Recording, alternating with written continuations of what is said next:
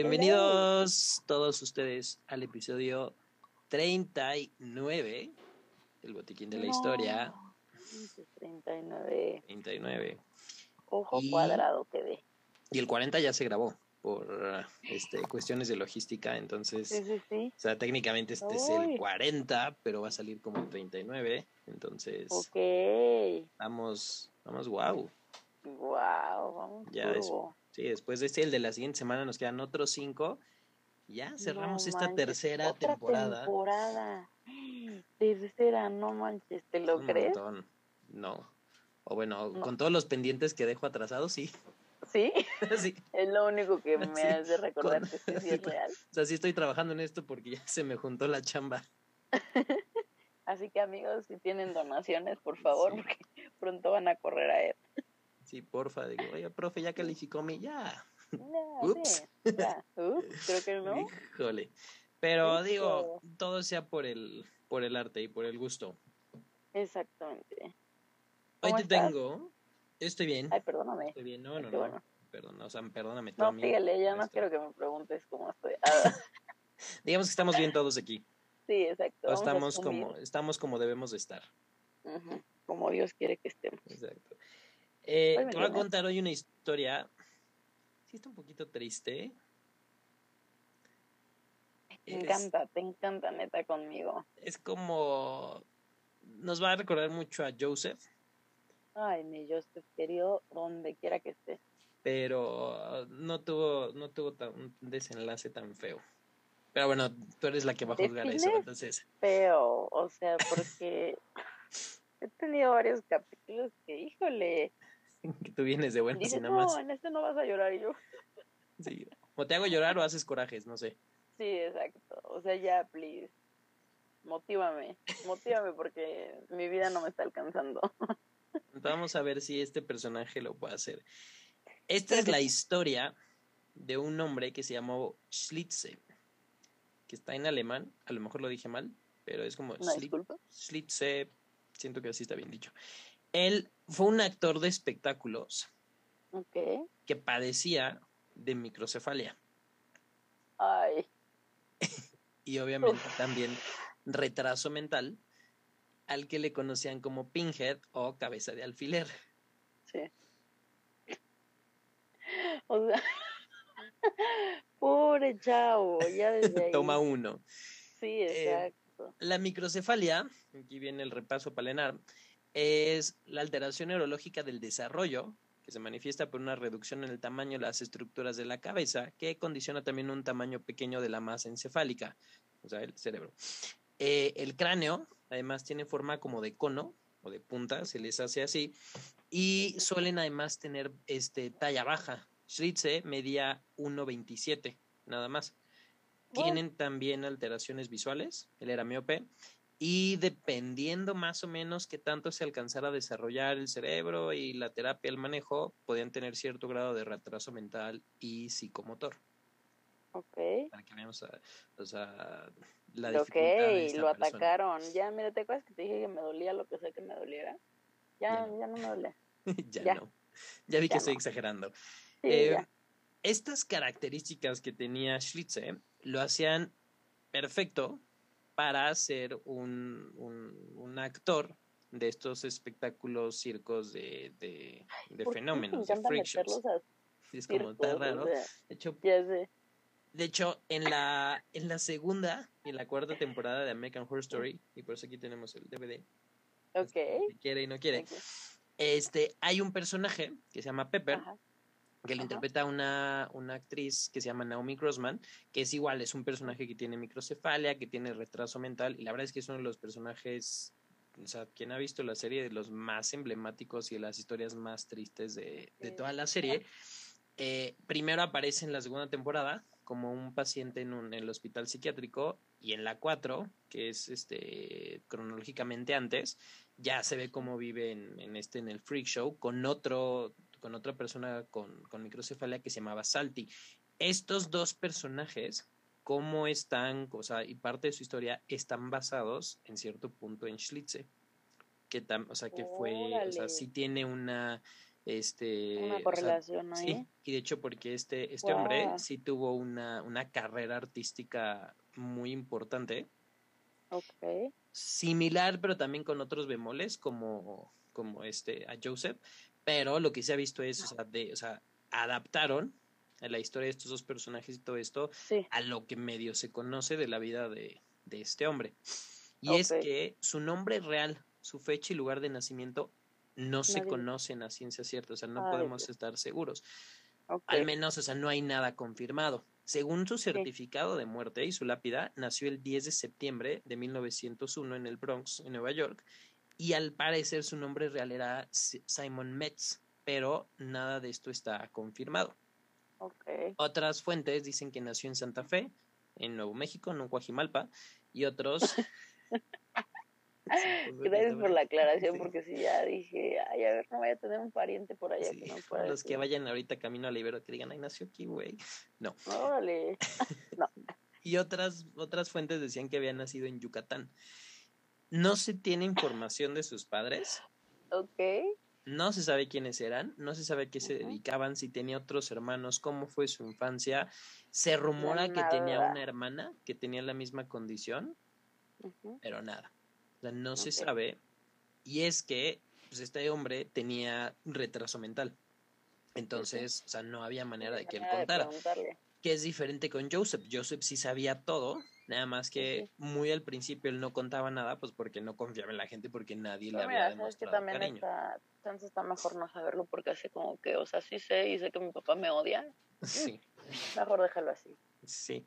Lo que se asume por la época es él nació en 1901 eh, y por la falta de información de los padres y esto es que a lo mejor por necesidad o por ojetes Lo abandonaron. lo sí, abandonaron Claro. regalaron o vendieron, que también era algo Sí, que se usaba, a un freak show de estos para deshacerse de él. Claro. Se entiende por la fecha, más no se justifica. ¿no? O sea, Claro. Es lo que esa decir. parte. Y ahorita, no haciendo ahorita. Sí. Entonces, o sea, no hay manera de saber, y una- como este cuate tenía retraso mental, pues él no podía contar. O sea, Sí, claro. y, y ni cuándo llegó, ni, o sea, ni cómo vivía, si lo querían. Además, igual y fue. sabe si se acordaba Sí, siquiera, ¿sabes? Si fue exacto. muy chico. Porque además ahorita vamos a ver que él tampoco hablaba, o sea, hacía sonidos guturales, entonces mm, a lo mejor y fue por necesidad que los papás lo dejaron, sí, y o a lo mejor no lo atendían, o a lo mejor era una carga, obviamente es muy poco probable, casi imposible, y, y me atrevería a afirmar de que en ningún momento le dieron ningún tipo de terapia, Sí, no, claro. pero... Ni siquiera creo este, que haya existido algún tipo de terapia. o algo No, no, no. Digo, no está en la situación, o sea, en la época de Joseph, donde lo hubieran diagnosticado como imbécil o algo así, Por lo pero, menos. sí, pero también, Bueno, o no se hubiera sea, dado cuenta. sí, pero en 1901, o sea, que esto fue hace 121 está años, no es, o sea, no es ahorita. Lo que sí es que, pues, cuando es regalado, abandonado, vendido, la responsabilidad de la patria potestad de Schli- Schlitze fue de, o sea, los dueños fueron, o sea, los jefes, o sea, los dueños de estos carnavales, estos espectáculos, que pues también así como jugador de fútbol, pues se lo iban pasando de un lado Sí, a claro. otro, o sea, porque ibas como, o sea, vendías el acto. Entonces, de alguna manera, o sea, sí terminó teniendo un hogar y porque lo que sí se dice es que sí lo cuidaban y lo trataban Sí. bien, pero también le puedes decir, bueno, ¿qué tanto lo cuidaban porque es una Define persona? o qué- tratar bien. o qué tanto lo trataban porque es este un acto. Entonces, su vida, su, su infancia, adolescencia, pues empezó a dar de aquí. Lo que se sabe de este cuate, bueno, lo- por los estudios, es que tenía más o menos el coeficiente intelectual de un niño de cuatro años. Entonces también de muchas cosas a lo mejor no se daba cuenta. Sí, cla- justo, por lo menos. No podía vestirse solo, no se podía cuidar solo, no podía comer ni limpiarse solo. Hablaba No frases cortas, pero muy Sí, sí. chiquitas y, sobre todo en palabras monosilábicas. Así que soltaba las palabras, pero sí entendía y sí desempeñaba tareas simples y tenía medio más, o sea, bien desarrollada la parte este, psicomotriz. O sea, se dice que sí Ok. entendía lo que le decían, este, y podía seguir instrucciones y captaba el lenguaje, solamente que no lo podía él responder sí, expresar. con Oh, lenguaje. ajá. pero o sea, sí, o sea, sí seguía ciertas este, instrucciones. Y además dicen que era muy bueno observando y repitiendo con mímica. O sea, como que Mm. se fijaba y obviamente a su habilidad, este, él, él hacía las cosas. Todos los que lo conocieron en los distintos shows en los que trabajó, eh, lo describían como una persona cálida, que era muy afectuoso, era muy sociable, era extrovertido, que le gustaba bailar, cantar a su forma. O sea, le gustaba literal que, lo, que le hicieran caso, que lo vieran Sí, y sí. le gustaba hacer reír a la gente. O sea, era un niño chiquito. Sí, literal. O sea, no era alguien que, o sea, como un adulto que está buscando llamar la atención, pues se comportaba como un niño chiquito. Entonces, sí que tanto de lo que se daba cuenta, quién sabe, pero como que eso era suficiente para que se sintiera querido o seguro. Entonces, Pues está bien, o sea, siempre y cuando, no sé, o sea, porque yo creo que fue también objeto de burla en algún momento o algo sí, así, sí, ¿sabes? sí. O sea, que le digan el Sí. cabeza de alfiler. O sea, desde ahí, desde sí, ahí. Sí. Bueno, Pero, ajá, o sea, pero no, no, o sea, no que esté bien, pero pues no se daba cuenta, entonces, no, exacto.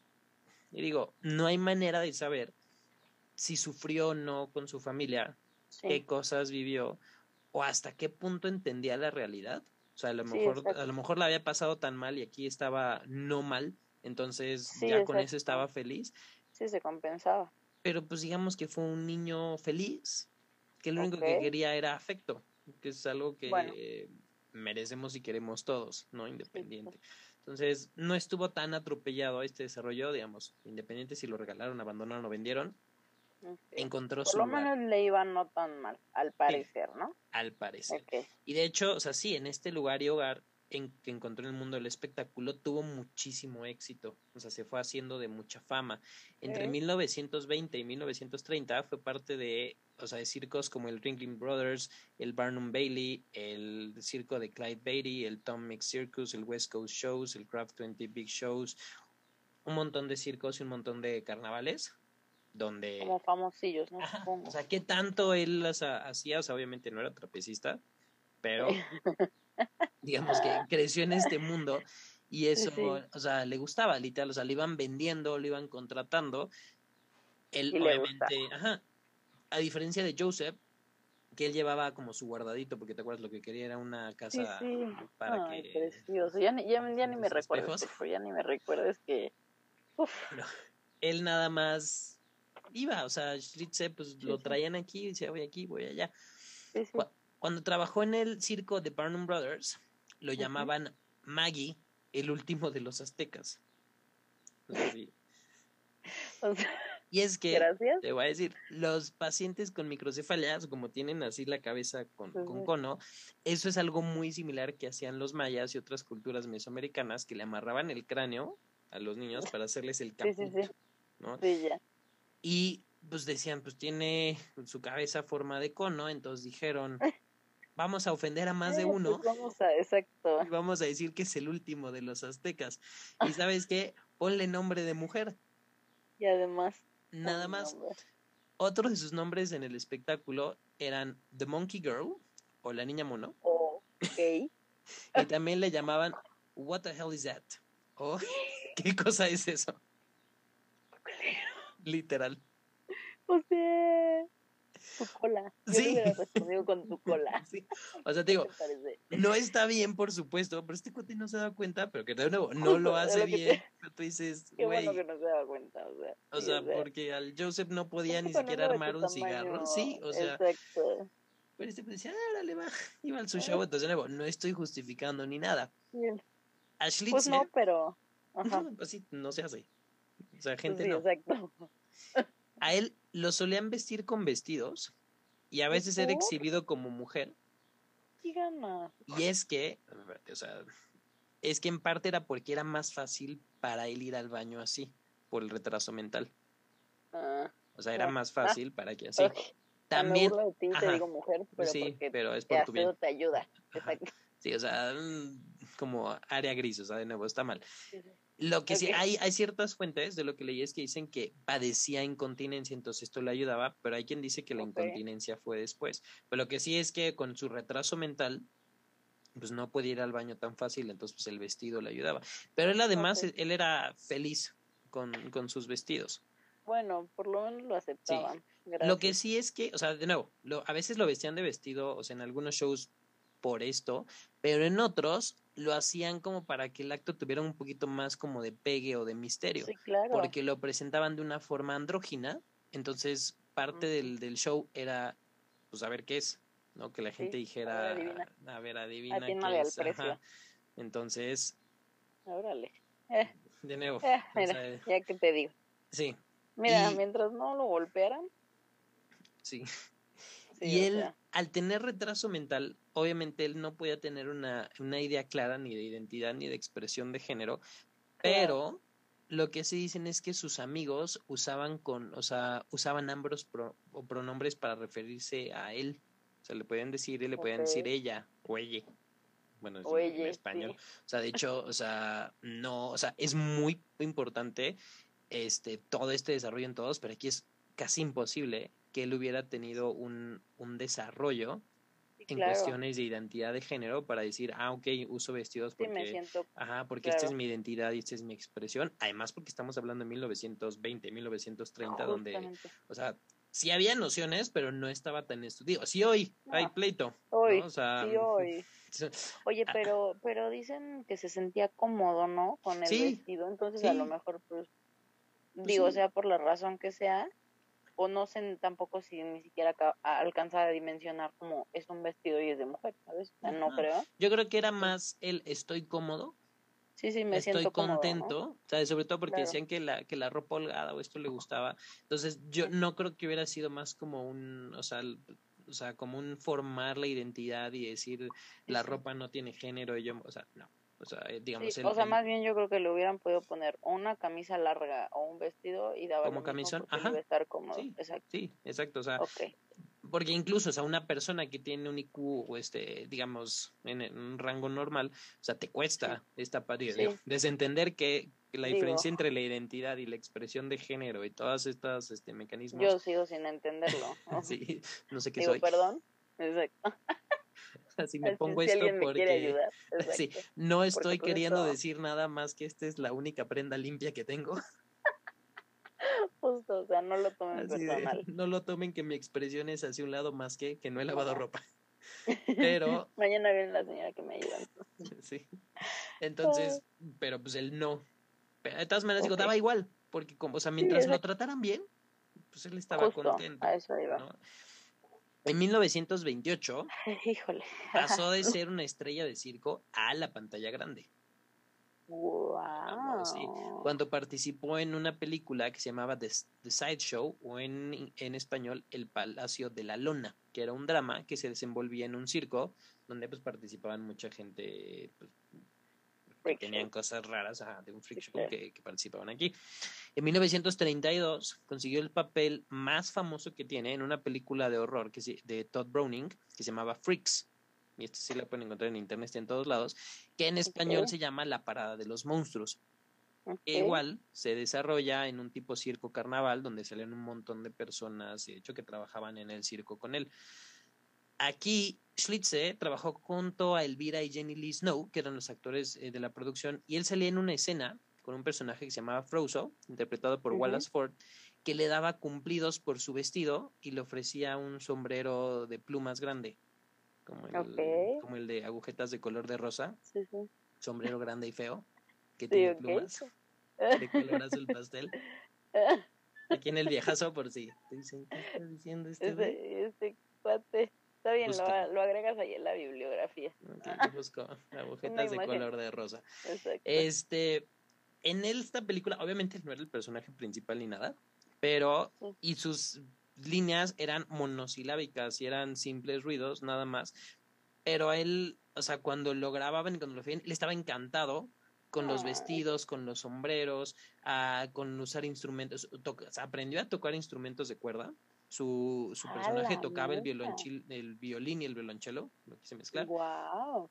Y que no son fáciles, porque el, No, no. Aunque hay mucha gente que dice que nada más son como distintos tamaños, pero el violín, la viola, el violonchelo y el contrabajo son distintos. obviamente por el tamaño, pero ni suenan igual y este...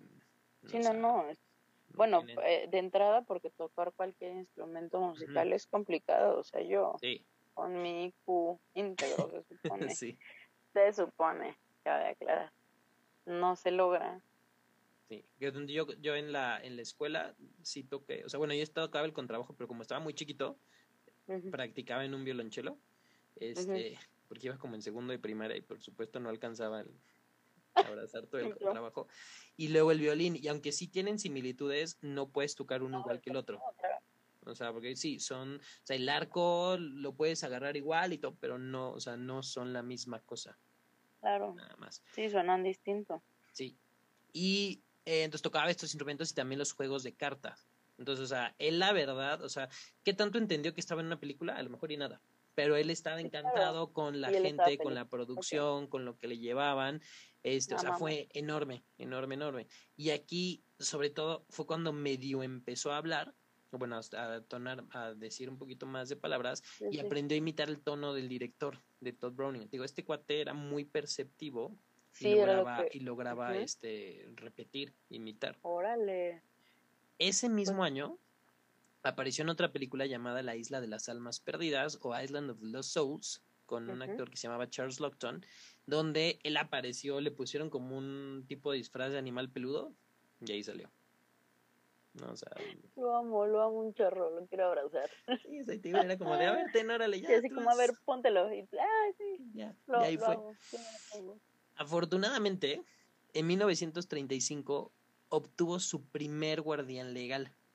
Antes había tenido pues puros dueños, jefes o pues el capataz del circo, que aunque lo trataban bien, la verdad es que, o sea, de lo que, o sea, dentro de los circos y dentro de los espectáculos lo cuidaban, lo querían, este, o sea, sí, sí tuvo un lugar cálido, este, nunca tuvo alguien que fuera suyo, ni nada.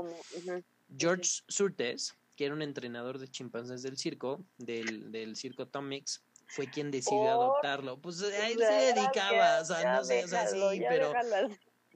O sea, pues mira, George, digamos, o sea, entrenaba chimpancés. Exacto, o sea. Y decidió adoptar a Schlitze. Bueno. O sea, independiente de si, o sea, no, no, no juzguemos su, su, decisión por hacer ya cuide ah, chimpancés, cuido de este, simplemente se dedicaba a los simios. Ok, y como, cualquier otro como cualquier otro trabajo. Tuvo relación. ninguna. Y él fue quien lo adoptó por primera vez. Okay. Para entonces ya tenía más o menos 34 años. Y esta fue la primera vez que tuvo de manera oficial un apellido. Ah, sí. y una familia y alguien que fuera ya, o sea, que fuera responsable de él, porque antes de nuevo, por más que... changos? Pues también, su papá tenía, entonces digo, por más que lo hubieran cuidado, velado, este, arropado y tal en los circos, no era, o sea, era su lugar, pero no era, no era su hogar, no era su familia. No tenía su familia, exacto. Y de hecho, por eso, o sea, su apellido, fue el primer apellido que tuvo ya oficial, fue Surtres, y justo cuando salió en, la película que se llamaba Rastro de las Tinieblas o Met Boston Blackie en 1941, donde aparece como la princesa Bibi, aquí ya aparece como Slitze Surtes. Ay, no. O sea, era multifacético en sus personajes. ¿eh? o sea, animal peludo, la princesa, en un vestido. Y él feliz, ay, no. Él, él feliz. Y digo, en esta película fue la primera vez cuando aparece su nombre ya compuesto con un apellido porque no tenía. No tenía apellido. Y todo lo que representa eso que no tenía una familia, no tenía un lugar, no tenía... Entonces... Sí. Valoren. Valoren, valoren. Valoren. ¿eh? Y a quien le quede el saco. Sí, a quien le quede. Siguió como actor de circo hasta la muerte de su padre adoptivo en 1965. O sea, 30 años. Bueno, sí, o sea, el señor le duró, le duró 30 años y él siguió trabajando en circos y en películas. El problema fue que cuando muere George, su, la hija de, de George, o sea, técnicamente su hermana, lo interna en un hospital de Los Ángeles. Y dice, yo no me voy a encargar, ahí se los dejo. Para entonces, este cuate ya tiene 64, 65 años. Y era lo que te iba a decir, sí, sí. Pero no estaba, o sea, tenía esta condición congénita, pero no está, o sea, no era como, como Joseph, que se empezó a poner cada vez más mal, más, más, más mal. Más malito. ¿no? Que se murió a los 27 años, este cuate no. Ay, ya ni me recuerdes. y yo, ¿cómo que ya para terminar? y lo internó en unos de estos tipos sanatorios, de los que se embrujan, ¿no? Los que, los que habíamos quedado. Y aquí su salud se fue así, se deterioró muchísimo. pero muchísimo. ¿Ah, se deprimió. Se, deprimió. Se deprimió porque pues su vida hasta ahí había sido o sea, la mitad de su vida tuvo a su papá, la otra mitad no, pero de todas maneras tuvo un lugar, pero tenía un trabajo, hacía las cosas y la hermana dijo, ay, me lo cuidan, nos vemos, bye. Que no se haga cargo de él, pero lo hubiera regresado Ajá, o sea, pues, al circo. Sí, aquí estuvo, estuvo tres años, nada más. Digo, es un montón, pero, o sea, al menos no acabó aquí su vida. Cuando fue reconocido ah, por un señor llamado Bill Unks, que era un actor de circo, que era un, un actor que mm. tragaba espadas. Ese era su, su acto de Bill, tragar espadas. Bueno, Y este señor, cuando no estaba tragando espadas, era, trabajaba en el hospital como tipo camillero o ayudante. Entonces, cuando Bill estaba trabajando en el hospital, pues vio, vio y dijo, pues yo conozco a ese güey, yo he trabajado, yo lo he visto, porque ya, o sea, tenía fama, este cuate había salido en películas y tal, entonces, y cuando lo vio, pues estaba, obviamente estaba súper deprimido, estaba este desnutrido, estaba, estaba abandonado, porque sin familia, ¿quién lo iba a ir a ver? Claro. ¿Quién iba a reclamar, oye, no lo están cambiando, oye, este, no está comiendo bien, no está limpio, no está peinado?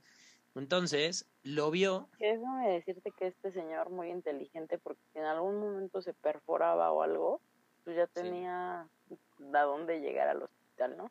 Sí. Por eso es, o sea, no se me hace tan descabellado como no, claro. de día trago espadas, de, de noche soy de camillero. Noche soy camillero, sí, exacto.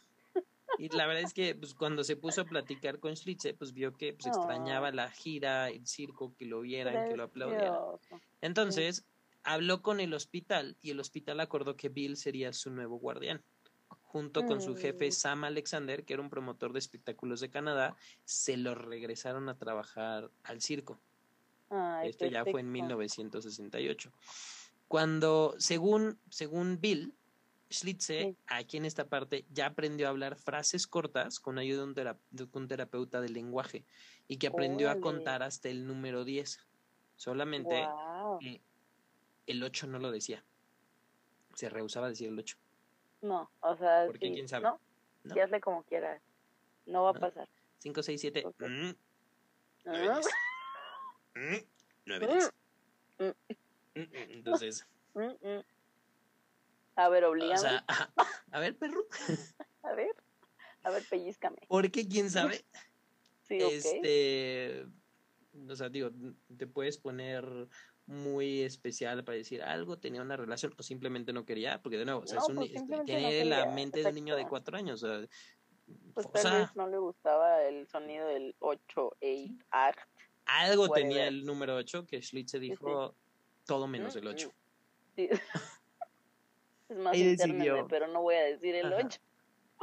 Ahí que no. Este, pero y esto sobre todo es ya parte, o sea, que tuviera estas actitudes, quiere decir que, o sea, pues ya recuperó esa parte, esa, esa magia que él tenía de trabajar, porque en el hospital, quién sabe cómo estaba, o sea, quién lo pelaba, quién lo iba a ver. Pasó sus últimos años. Ay, ya, por favor. viviendo en Los Ángeles.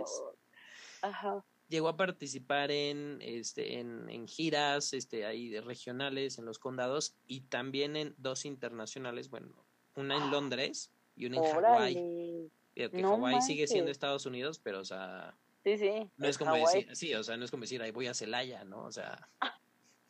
No está tan fácil. Que no existe, perdón, ¿eh? No estoy aquí tan, tan cerca, entonces, o sea, y aquí ya estaba casi setentón. Este sí, hombre, era lo que te decía, y seguía, y seguía trabajando, sí. Lo que sí es, o sea, y de nuevo, sí tenía esta condición y tenía su retraso mental, pero físicamente, o sea, el resto estaba bien. Okay. Y para el abandono que había estado tres años. Sí, eso es bueno porque al final, por ejemplo, con Joseph era muy joven, pero su, cali su calidad de vida fue muy mala. o sea, no podía dormir. Justo, no podía dormir, no podía comer, no podía agarrar las cosas, no podía como hacer muchas cosas, bueno, nada. Nada, no, acuérdate, su, lado bueno fue en ese en el que se cayó de la carreta, entonces. Ay, ya, este, ya ni me digas, se cayó en el lado bueno, sí. por favor. Este, y, y a diferencia de, ¿cómo se llama? Schlitz. No, no, Schlitz. Schlitz. Es, Schlitz.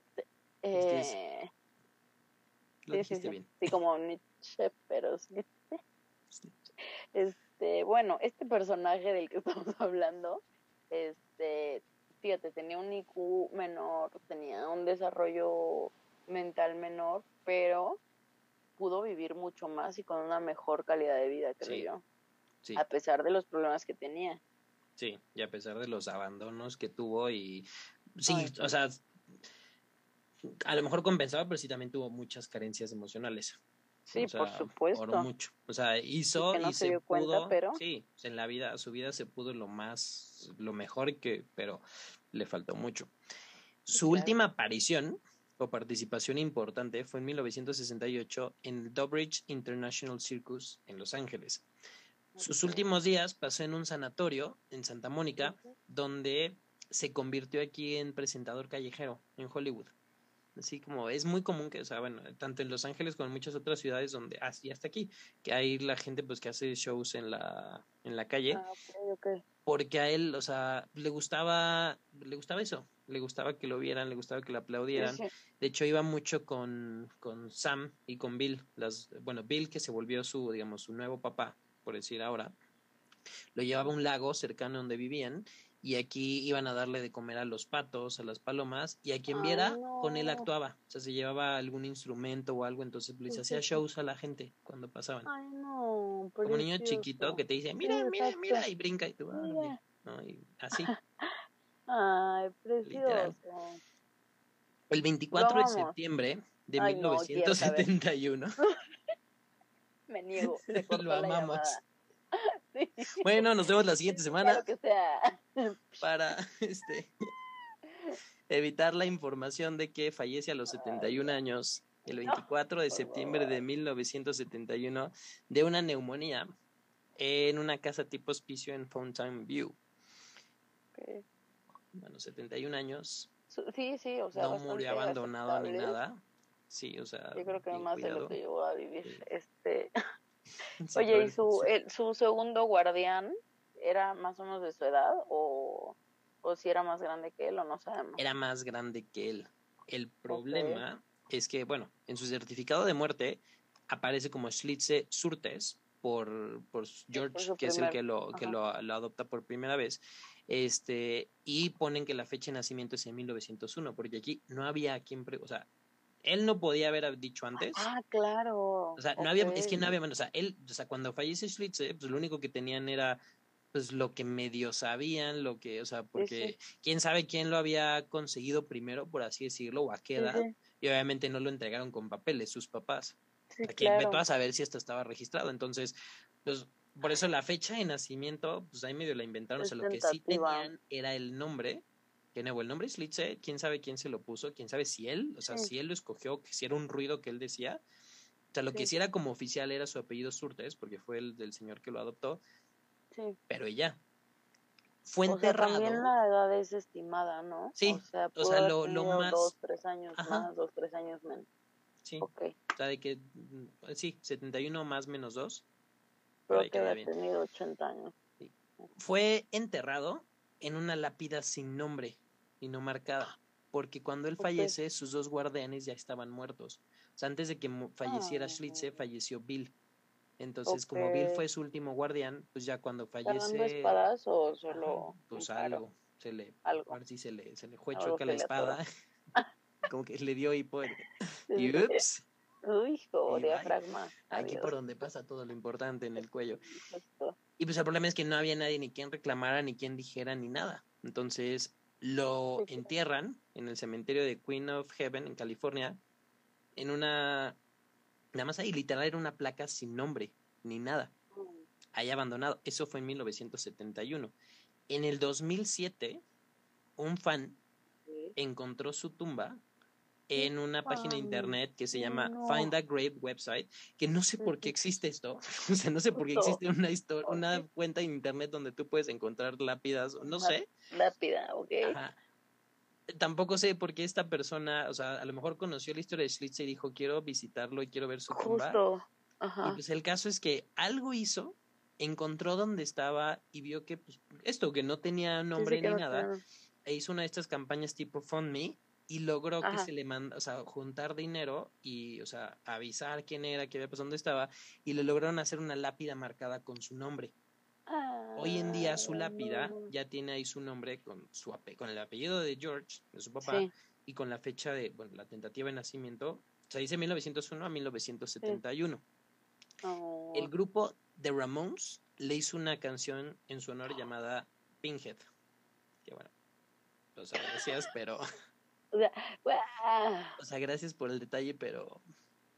Híjole. O sea, sí está muy difícil rimar cosas con Schlitze, pero. Bueno, sí, pero. o de Monkey Girl, pero ajá, es como. Justo. bueno, me, da tranquilidad el saber que a lo mejor la canción le hubiera gustado y la hubiera bailado. Hubiera sido parte de su show. Se tomaron, exacto, la delicadeza de hacerlo una canción. Gracias. Y el 20 de febrero del 2009 le hicieron un funeral tipo ceremonia al pie de su tumba, donde le, llevaron flores y le llevaron cosas como de circo que le gustaban. Y ese día fue conmemorado como el día de Schlitze, el 20 de febrero, para la gente que trabaja en circos. Eventualmente, parte de sus películas y mucho porque pues, antes lo hacían y ahí se quedaba como que fue saliendo y también fue como empezó a, o sea, más hacia allá, ahorita siglo XXI fue cuando agarraron, oye, mira, esta persona existió, hizo tal y tal y tal y tal y tal. Y gracias a los que encontraron su tumba y le mandaron a hacer su lápida, es que pues, hoy en día ya mucha, mucha gente va y la visita y le deja flores, le deja cosas, este... Y ahí, pues, quien mm. quiera un día ahí en Los Ángeles, en California, lo puede ir a buscar. Si tiene duda dónde está enterrado alguien, hay páginas de internet que les pueden decir esto. Para buscar la, Voy a buscar la de Jenny Rivera.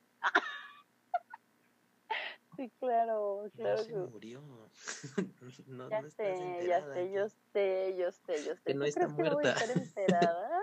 que está haciendo recetas de YouTube. Así como, ¿quién crees que está atrás de esa puerta?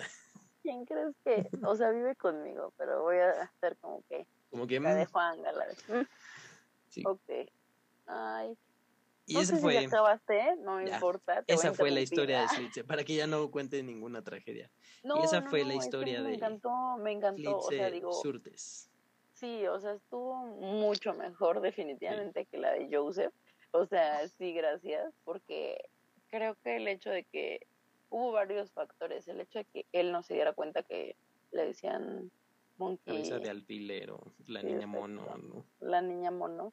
Es, este, y que él haya disfrutado como todas las cosas, creo que tal vez era inconsciente, pero nos deja una lección y que es justamente como el que te valga la gente, tú disfruta lo que haces, tú disfruta lo que te gusta, ¿no? Y ver el lado bonito de las cosas. Justo, me dio mucho gusto que, que ay, qué bonita historia. No esperaba tanto de ti. Gracias. Bueno, es que en tu primer episodio sí te llovieron los madrazos con Joseph y Oye, sí, que te Esta temporada sí te hemos traído de, del llanto al coraje y nada así, entonces. Sí, no, pero estuvo muy bonita. me gustó mucho porque, sobre todo el saber que él era feliz, ¿sabes? O sea, que independientemente de su condición y de, de que lo regalaron o lo vendieron. Y encontró un lugar, ¿no? Y mira, Exacto podemos, o sea, sobre todo yo me quedé mucho pensando en su familia y podemos pensar, lo abandonaron, fue una carga para ellos, este, lo vendieron, objetos. lo que tú quieras. Pero a lo mejor pensemos que sobrepasaba las capacidades de estas personas. A lo mejor era una chavita, este, madre adolescente, o eran personas que ya tenían muchos otros hijos más enfermos. O sea, no sé, a lo mejor pensemos que para sus papás fue la decisión más difícil de sus vidas, el dejarlo ir.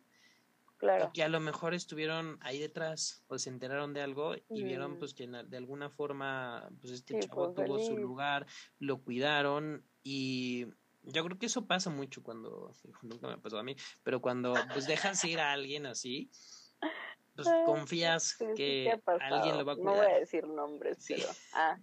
no vaya a ser. Este, Pero tú, tú, lo has dicho, tú lo has dicho mucho de que hay gente que tiene ángel y pues también este, este hombre lo cuidaron. Definitivamente, claro. Y, o sea, no le faltó nada, o sea, también tuvo un papá, también tuvo un apellido, tuvo un lugar, tuvo un propósito, tuvo un legado. Sí, este, o sea, años después de su muerte. Ajá. Ah, eso también, que lo que lo honraron. Lo reconocieron, lo honraron, sí, esa trascendencia es enorme. Súper feliz porque lo va a ver un buen de gente que era lo que le gustaba, ¿sabes? Exacto. Hoy en día lo, lo voltea a ver la gente. Y la verdad es que si ves las fotos, o sea, cuando pasas, o sea, porque sí impresiona, pero cuando ves más allá de la deformidad que tiene en su cráneo, este, porque sí, o sea, pues una cabecita así con los ojos. claro. La verdad, o sea, para cuando vean las fotos, este, pasas eso y ves su carita y ves que está contento y, ves las fotos de cuando está en las grabaciones y esto. Y eso es, ajá, sí, y estaba contento y estaba disfrutando, entonces, o sea, no se queden con su cabeza. Es la expresión, lo, lo, que, lo que se ve en sus ojos, lo que se ve en los ojos este, de, este, de este hombre, eso es lo importante. Ay, qué padre, qué bonita historia. Amamos, amamos. Qué bonito Bien, no lloramos. Bien. Hoy no lloré. compartir. Sí, hoy no se hizo coraje. Gracias, ya párale para que, que no, haya. O sea, justo, o sea, sí hubo coraje, pero como que fue más la parte buena, así como que le hicieron una canción, eh, pero le pusieron así, ah. Pero bueno. Lo querían, eh, pero le decían, este, mujer mono, ah, niña mono. Ah. dices, ver el lado, o sea, hay que entender el contexto de la gente, aunque parece que no fue hace tanto, pero así estamos. Sí, em, Muchas pues, gracias. Con eso, la historia de Schlitze. La siguiente semana, eh, ese episodio con Nico regresa, está interesante. Y ya después de ese, cuenta regresiva a los últimos cinco. Jesús de Veracruz. está perfecto. Ahí vamos. y ya para, para cerrar, ya vamos a cumplir un año trabajando en esto. en abril. ¿Qué se va a hacer? Se va a cancelar la pandemia. sí, voy a hablar, voy a hablar a la OMS. Exacto, sí, porfa, ya. Oigan, ya estuvo bueno ya. Sí, miren, ya, ya, porfa. No, en buena onda ya. estuvo padre, pero ya, como que hay otras cosas. Pues ya, ya, sí, ya, ya, chole. Bueno, pues ojalá les haya gustado, hayan aprendido de eso. Eh, aprovechando ahorita para hoy que es, bueno, esto está saliendo hoy 8 de marzo, acuérdense, hay que escuchar, hay que aprender, no hay que felicitar a nadie, hay que poner atención y hay que como reconsiderar las cosas que hacemos, las que no hacemos y para mejorar, ¿okay? que general. Sí, porque si algo necesita este mundo es que hagan tantito esfuerzo en ser mejores. Todos. ser empáticos, sí, Más unos que otros, pero, o sea, nada más abres las noticias y pues otra desgracia, entonces. No manches. O sea, please dense cuenta que el mundo se está cayendo a pedazos. No contribuyan. Yo sí creo que hay más gente buena que mala en el mundo, pero... Creo que sí. La verdad es que lo dudo últimamente, pero espero que sí. Yo, o sea, yo sí creo que somos más los buenos que los malos, pero aún así no significa que debemos dejar pasar las cosas. Este, por todo lo que ha pasado aquí en este país, en el otro lado del mundo, eh, lo que se conmemora hoy 8 de marzo, entonces, abran los ojos, abran el corazón, hay que ser más empáticos, hay que escuchar, hay que entender, hay que pensar, y por más lo que sea, o sea, tenemos, o sea, siempre tenemos la opción de decidir y muchas veces decidimos hacer lo malo. Entonces, de nada se justifica tomar decisiones que no.